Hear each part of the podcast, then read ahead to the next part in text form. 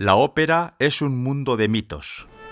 Por favor, ocupen sus asientos con la mayor celeridad posible. La obra dará comienzo en Hay voces momentos. míticas, teatros míticos, títulos míticos. Pareciera que la ópera no puede vivir sin estar rodeada de mitos, de leyendas que van dando a este arte una aureola especial, un sabor que la hace al mismo tiempo misteriosa y atractiva. Incluso personas que jamás se han acercado a un teatro para ver y escuchar una ópera han oído hablar de la voz de María che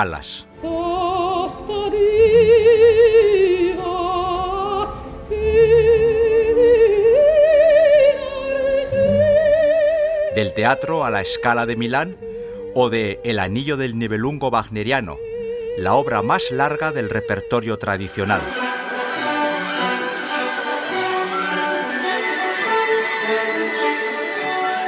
Y eso es porque los mitos y las leyendas sobrepasan el mundo de la ópera para llegar a personas a las que la ópera les es totalmente ajena. Tal vez como tú mismo, oyente, aunque nadie escapa a estos mitos, ni siquiera los aficionados. Yo soy Enrique Bert, aficionado a la ópera y en este podcast titulado Ópera Prima nos adentraremos de la mano de la Bao en el mundo de la ópera, para algunos tal vez por primera vez. Seguiremos pistas, voces y sonidos que apuntaremos en nuestro libreto sonoro caminando detrás de esos mitos, aunque seguramente nunca logremos darles caza, porque en la ópera no hay ni mapas ni GPS, y lo más divertido es perderse entre sus innumerables caminos. ¿Vienes?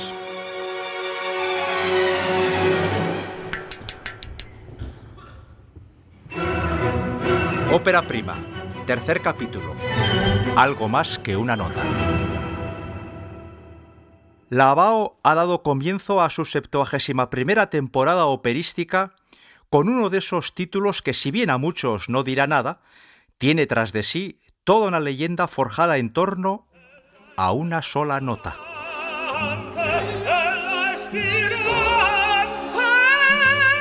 Tal título ha sido I Puritani, los puritanos, en referencia a esa secta cristiana protestante predominante en las islas británicas de final de la Edad Media y comienzos de la Edad Moderna.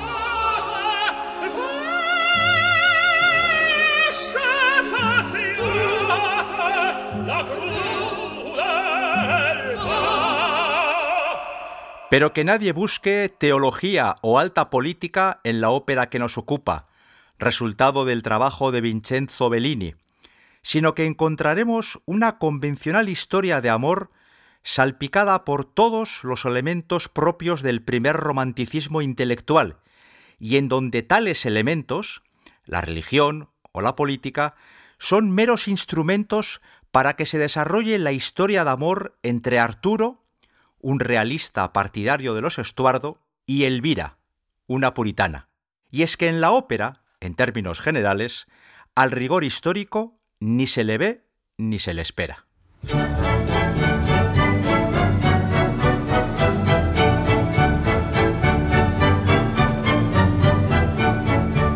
Vincenzo Bellini fue un compositor italiano y uno de los tres máximos representantes de la era del bel canto de principios del siglo XIX, junto con los compositores italianos Gioacchino Rossini y Gaetano Donizetti. Destacó principalmente en la ópera, componiendo para virtuosos del bel canto. Aunque murió con apenas 33 años, compuso una variedad de obras, siendo las más conocidas Norma, La Sonámbula e I Puritani.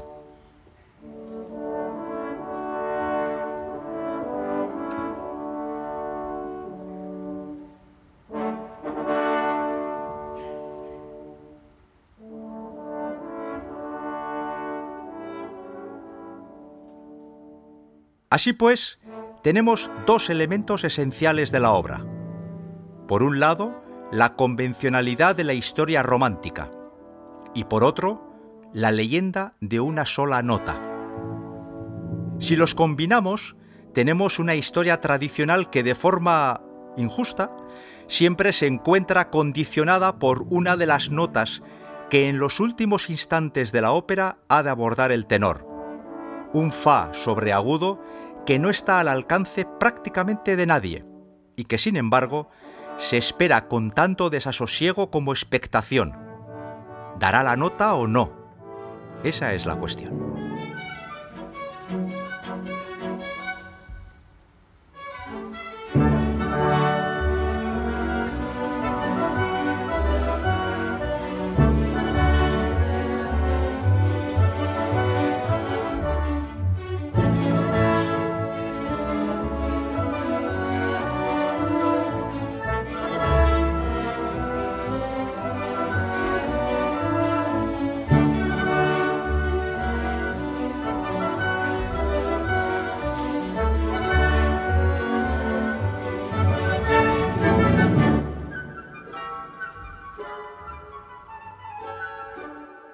Pero dejemos esa nota todavía en el aire como espada de Damocles y volvamos al argumento de la historia.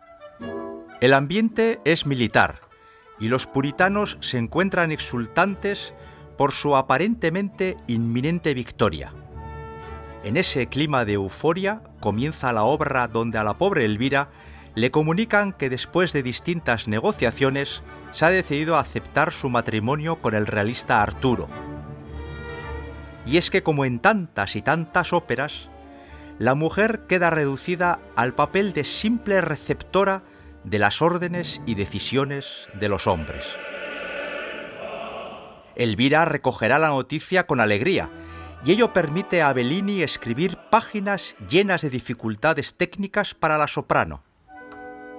Ambos, Elvira y Arturo, soprano y tenor, se encontrarán y comprobaremos la belleza de la línea compositiva de Bellini.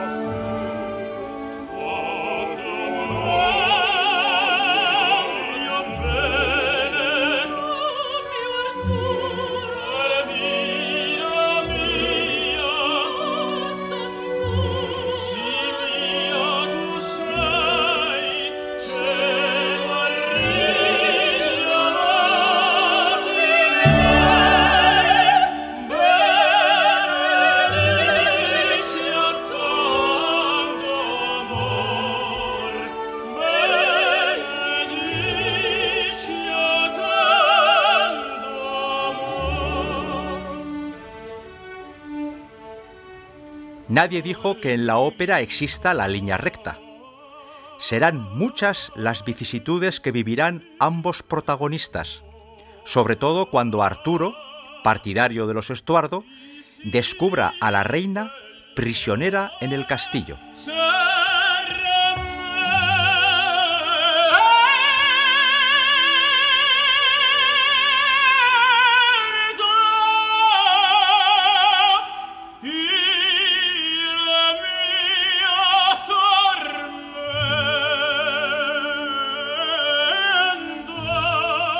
Tendrá ante sí un dilema. el amor por Elvira o su lealtad a la reina y antepondrá esto último, provocando una gran desazón en su amada.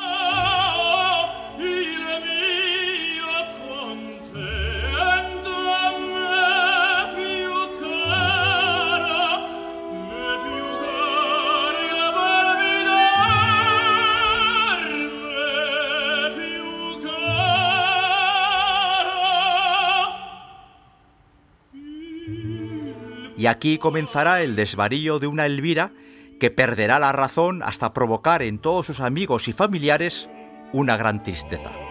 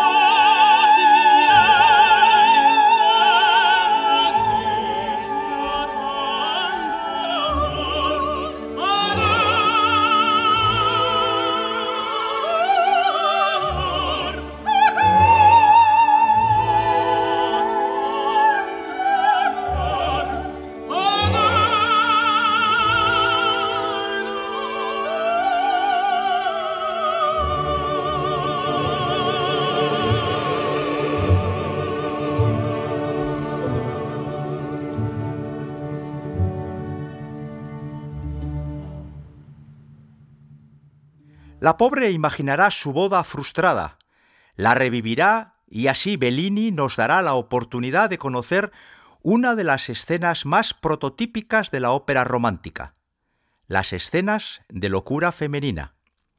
Esas mujeres que, incapaces de afrontar la realidad, terminan desequilibradas, delirantes, perdiendo el norte y sin rumbo alguno. No, no se trata de hacer una lectura misógina de la obra, sino que estamos ante una de las claves de los personajes femeninos de las óperas románticas italianas. Personajes pasivos, débiles e inconstantes.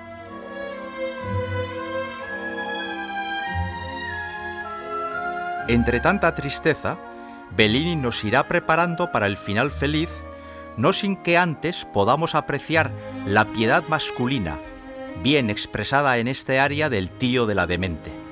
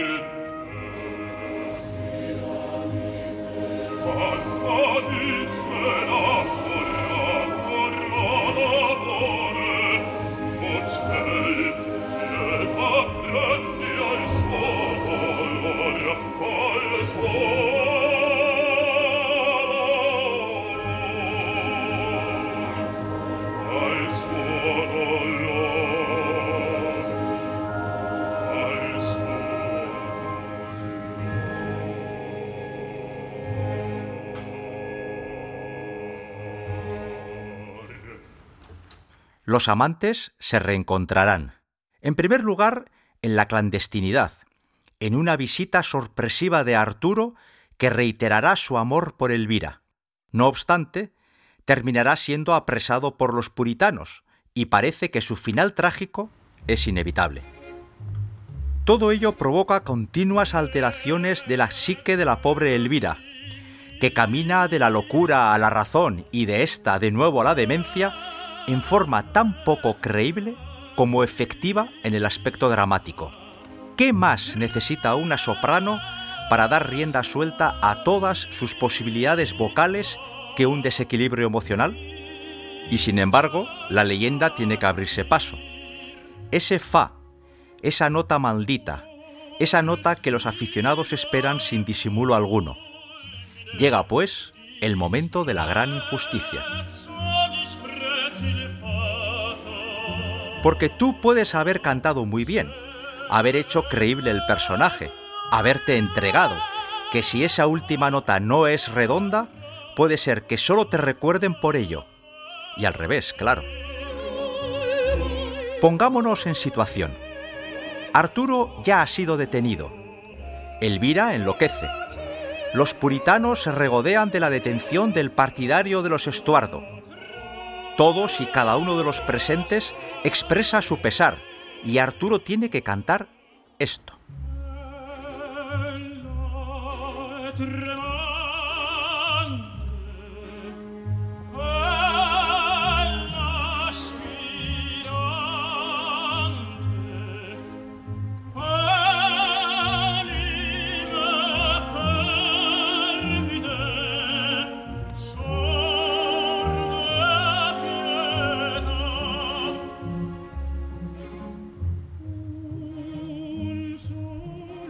Christ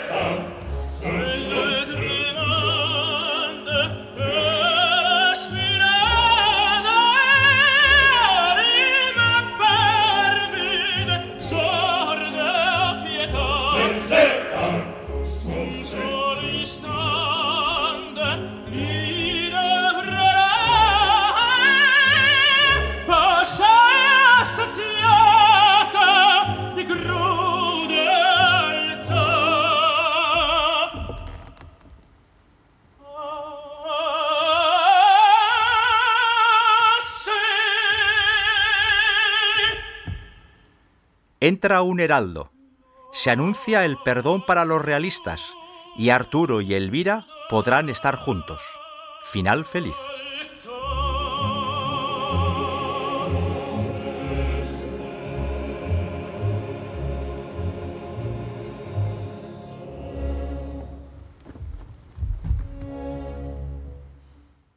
Pero eso, a los aficionados nos importa muy poco, porque al salir del teatro solo hablaremos del Fa, de ese maldito Fa en torno al cual se ha creado una leyenda. Pero, oye, ¿qué sería de este arte tan bello sin estas leyendas que poder contar?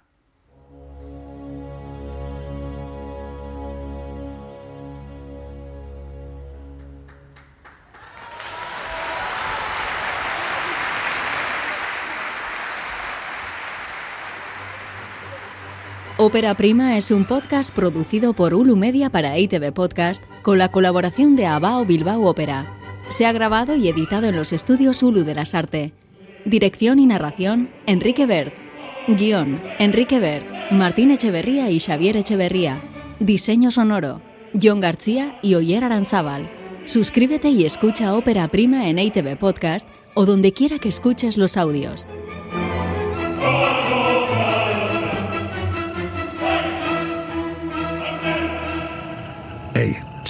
Entzun hori. Ulu Media.